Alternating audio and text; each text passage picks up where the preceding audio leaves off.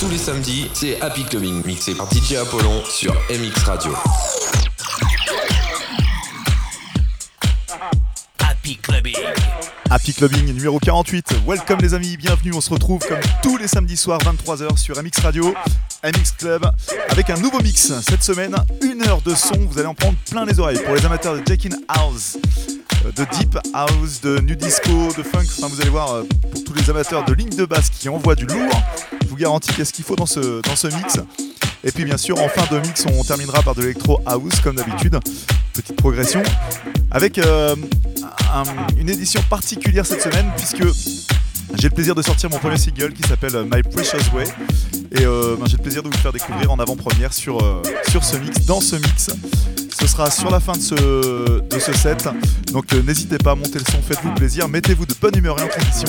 Happy Clubbing numéro 48 sur un mix radio, c'est maintenant.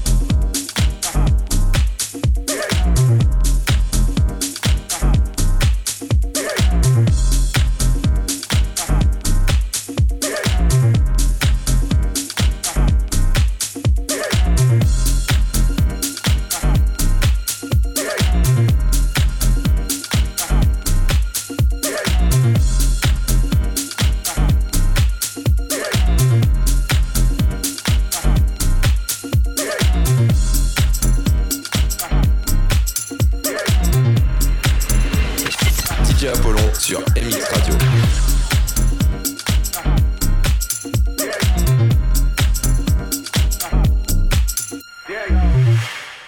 I mean, it became the basis of the kind of sound that I wanted to have because I have a jazz, I have a classical background, jazz background, funk background. I do all of these different things, and I think the hybrid and the mix of these languages um, is what my brand of of uh,